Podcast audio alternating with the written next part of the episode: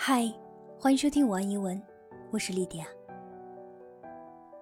今天要和您分享的是英国作家 Emily Bronte 的一篇美文《Hope》，希望。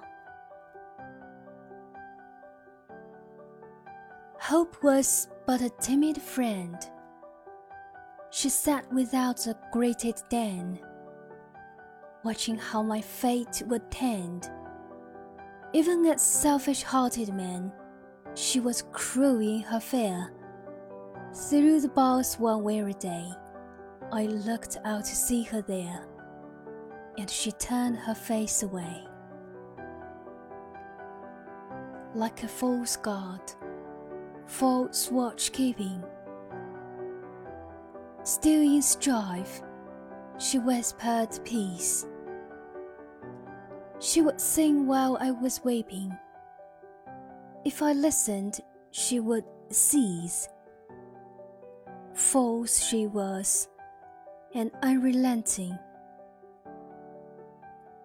When my lost joy strewed the ground, even sorrow saw, repenting.